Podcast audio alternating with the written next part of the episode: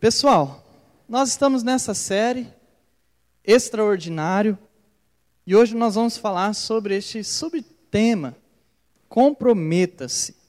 Então, você que está aqui nessa noite, você adolescente, eu peço para você, preste atenção naquilo que nós vamos ministrar agora. Não converse, não mexa no celular. Agora preste atenção, é o momento da palavra de Deus para a sua vida. Nós já falamos muitas coisas aqui nesta série. Nós já tivemos cinco mensagens desta série. Esta é a sexta mensagem. Deixa eu recapitular algumas coisas que nós falamos aqui. Se você quer ouvir as outras mensagens, elas estão lá no Spotify Juventude Missionária. Então, nós já vimos o seguinte: não use máscaras, seja mais positivo, haja com sabedoria, e cuide do coração. Estas verdades. Não use máscaras, não essas máscaras de proteção, mas a mentira. Não use a mentira para você se dar bem. Nós falamos ali para nós sermos positivos na vida. Muitas vezes vão ter problemas, mas nós precisamos ver o lado bom do lado ruim. Você está vendo isso na sua vida, adolescentes? JM adolescentes, vocês estão vendo o lado bom do lado ruim? Que está nos cercando, nós falamos sobre sabedoria, cuidar do coração, porque muitas vezes nosso coração nos leva para lugares que a gente não deve ir, lugares que são perigosos. Nós falamos o seguinte mais: pratique a gentileza, busque a mansidão, supere as desilusões, liberte-se da escravidão. Ou seja, eu tenho percebido que a gentileza e a mansidão, muitas vezes você tem que fazer, não sei se você lembra, mas a história de José, quando ele correu da mulher que queria assediar ele, muitas vezes eu corro da situação que vai me tirar a paz. Muitas vezes eu fujo daquela situação que vai me tirar a mansidão e a gentileza. Então, para eu não me tornar a pessoa que eu não quero ser, é melhor eu sair de cena. Você percebe? Muitas vezes você na tua casa, na tua família, ou naquilo que você está vivendo, é melhor você ficar quieto, é melhor você sair de cena do que você fazer algo que não deve fazer. Às vezes as, as desilusões também vêm e tentam nos pegar. E aí você fica lá chorando, trancado no quarto. Não.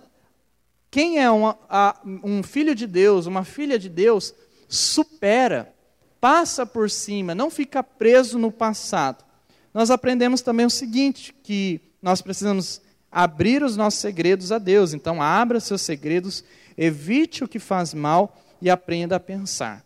Se tem algo na sua vida que está fazendo mal para você, você sabe, olha, isso que eu estou fazendo está me deixando longe de Deus.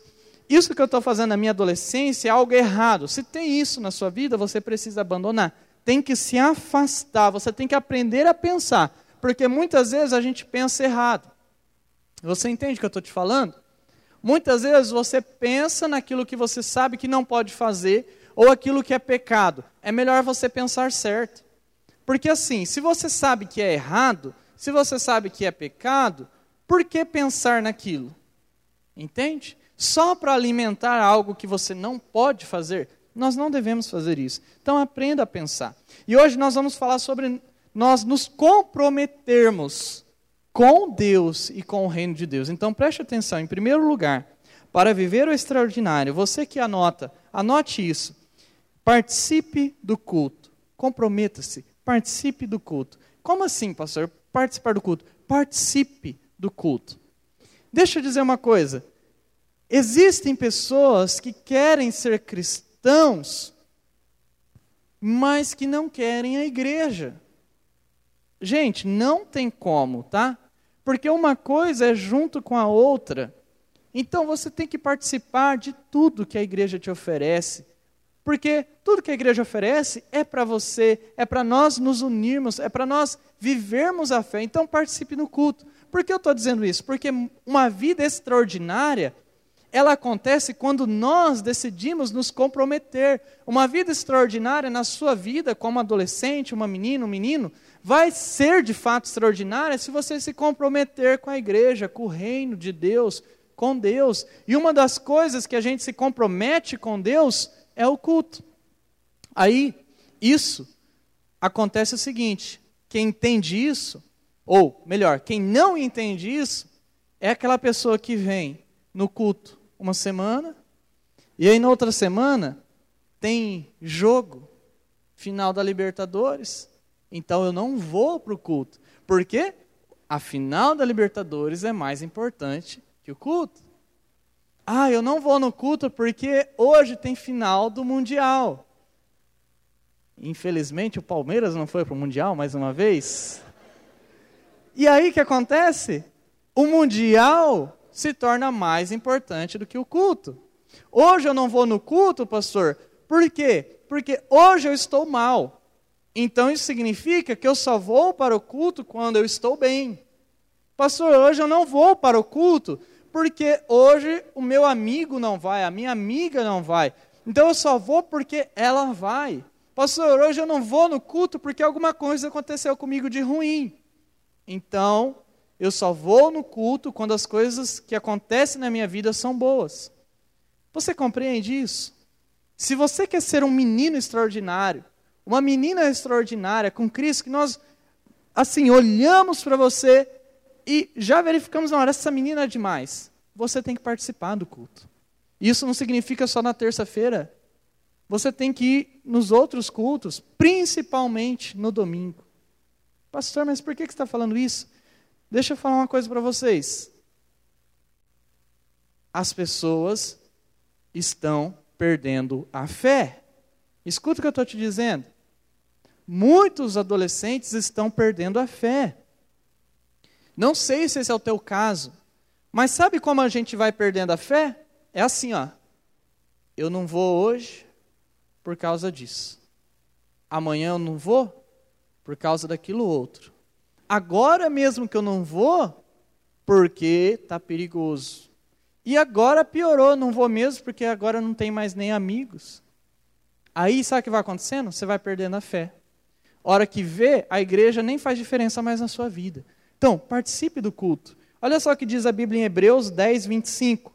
Não abandones como alguns estão fazendo o costume de assistir às nossas reuniões.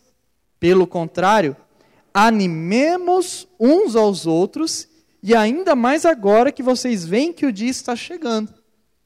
E olha só, a gente não vê que os dias estão chegando? Olha tudo que a gente está vivendo. A pandemia são sinais proféticas. Talvez Jesus não vai voltar amanhã, mas talvez os dias da nossa vida podem vir mais rápido do que a gente está imaginando. Os dias estão se apressando. E aí o texto diz: não faça como costume de alguns que abandonam. E sabe o que é engraçado, galera? Alguns, alguns adolescentes, algumas pessoas, alguns adultos, eles falam, pastor, eu não vou na igreja, no culto, porque eu estou me protegendo. Mas você descobre que não é por proteção. É simplesmente uma desculpa, porque ele quer estar em outros agrupamentos, ela quer estar em outros agrupamentos. Sai, viaja. Não, a gente tem que fazer isso mesmo. Mas isso não pode ser desculpa para a gente não ir no culto. Entende? Então a Bíblia é muito clara. Participe do culto, se você quer ser uma menina, um menino extraordinário. Segundo lugar, para viver o extraordinário, comprometa-se, contribua com a missão. Aqui é muito importante. Por que JM Adolescentes é muito importante? Porque nós precisamos aprender já com 12, 11, 13, 14, 15, 16 anos, a aprender a contribuir. Pastor, você vai falar hoje no culto para adolescentes, para nós aqui, para nossa geração de adolescentes, que a gente tem que contribuir? Vou falar. Sabe por quê? Quando eu tinha a sua idade, eu aceitei Jesus na minha vida, e quando eu tinha a sua idade, eu já trabalhava, e quando eu trabalhava, antes de eu me batizar, antes de eu entender muita coisa na Bíblia, eu já comecei a contribuir. E eu estou falando uma verdade, não tem na dica de mentira aqui. Eu contribuía que, que é contribuir? Se você é um adolescente que trabalha, você vai dizimar, você vai ofertar. Se você não trabalha, quando você puder, você vai ofertar na igreja. Mas, pastor, eu vou dar 10 centavos, é isso que eu tenho só? Ué, qual é o problema? A questão não é a quantidade. Presta atenção. A questão é o coração. Você está entendendo? Lembra daquela história que Jesus estava lá no templo, chegou o ricão e deu lá uma oferta, e chegou a mulher que ah, não tinha nada e deu tudo que ela tinha. Mas era pouquinho que ela tinha. Quem que deu mais? A mulher que tinha, que deu tudo que ela tinha. Então, nós precisamos contribuir. Olha só, a Bíblia diz assim: o povo deu de boa vontade ofertas a Deus, o Senhor, e eles ficaram alegres porque havia sido dado tanto. O rei Davi também ficou muito feliz. Alegria. Qual é o princípio quando a gente vai entregar a Deus? Alegria. Nós temos que ter alegria. Alegria nos 10 centavos. Alegria nos 10 reais. Alegria quando você trabalhar e ganhar lá mil reais e você der cem reais. Alegria quando você tiver um, um milhão na tua conta e você falar, pastor, hoje eu quero dar para a igreja e para o reino de Deus um 10 mil reais, porque eu tenho um milhão de reais ou 100 mil reais na minha conta. Não importa, não é o valor, é o coração. Você compreende isso? Quando você tiver um coração generoso, de adolescente generoso, então você vai aprender a ser extraordinário, uma menina extraordinária. Em terceiro lugar, para viver o extraordinário, comprometa-se Sirva com paixão. Nós temos que servir a Deus, pessoal. Você tem que servir a Deus. Não pode, e esse é um risco que nós corremos, preste muita atenção. Nós corremos o risco de sermos cristãos esquenta-banco. Já ouviu isso, né? É aquele cristão que tem o lugarzinho dele na igreja sempre e que ele sai dali, saiu dali, está quentinho aquele banquinho ali que ele sentou ali. Mas é só isso. É apenas para isso que ele ou ela serve esquentar banco. Gente, Deus não nos chamou para esquentar banco. Deus nos chamou para servi-lo. Com quê? Com os nossos dons. Então, qual é o teu dom? É cantar? Tem que cantar. Você toca algum instrumento? Estamos precisando de pessoas para tocar instrumento. Você tem que tocar. Qual é o teu dom? É você falar com pessoas, receber pessoas? Então, vamos conversar com gente, vamos, vamos entrar na atmosfera, vamos participar de aprendizado para você se tornar depois no futuro um discipulador, discipuladora. Qual é o teu dom? Você tem que desenvolver o teu dom. Não pode ficar parado, não pode ficar parada. Se você ficar parada ou parado por muito tempo, você vai se acostumar a ficar parado. E aí sabe o que vai acontecer?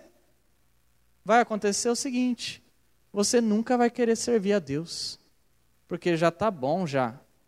Eu indo na igreja de vez em quando, quando eu quero. Mas isso, gente, não contribui em nada. Nós temos que ser adolescentes que estão participativos na obra e no reino de Deus. Olha só o que diz a Bíblia, em 1 Pedro 4,10. Sejam bons administradores dos diferentes dons que receberam de Deus que cada um use o seu próprio dom para o bem dos outros. Olha só. Use o seu dom. Pastor, eu não tenho dom. Não é verdade. Todos temos um dom. Todos. O nosso dom é diferente. Você compreende? Deus dá um dom para você. Um dom que ele entende que vai ajudar na igreja no reino de Deus. É isso que Deus faz. Então você precisa entender isso. E se você não sabe qual é o teu dom, busca compreender. Mas pastor, eu sou uma pessoa assim, ó, que sou muito sofrido na vida. Ué, aí, achou o teu dom. Passar pelo sofrimento e vencer. Contar o teu testemunho para os outros que estão lá choramingando com mais do que você. E você incentivar eles a continuarem. Todos nós temos um dom.